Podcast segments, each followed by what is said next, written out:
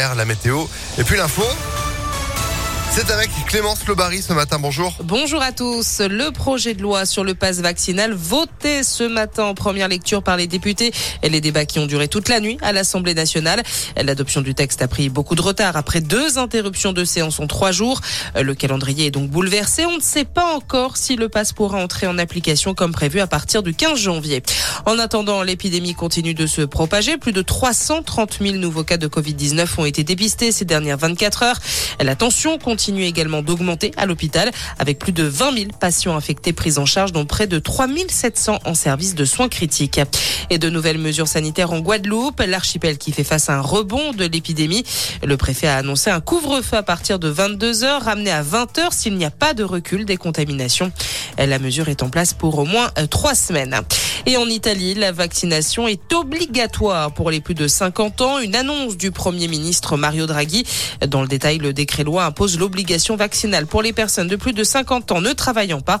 28 millions de personnes sont concernées. Dans le reste de l'actualité, l'Académie française va saisir le Conseil d'État pour dénoncer le nouveau modèle de la carte d'identité. En cause, selon elle, les mentions en anglais sur le modèle de cette carte lancée le 12 août dernier. Une traduction qui, selon l'institution, contrevient à la Constitution qui dispose que la langue de la République est le français. Joe Biden veut pointer la responsabilité de Donald Trump un an après l'assaut du Capitole.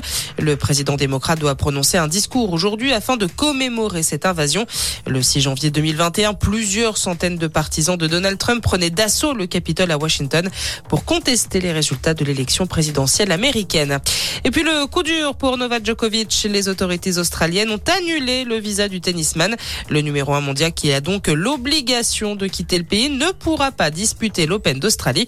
Pour rappel, Novak Djokovic refuse d'indiquer s'il est vacciné et n'a pas précisé comment il avait obtenu cette dérogation médicale. Voilà pour l'essentiel de l'actualité. Excellent de journée à tous. Merci beaucoup. Retour de l'info à 6h30. L'actu continue sur ImpactFM.fr. 6h03, c'est la météo.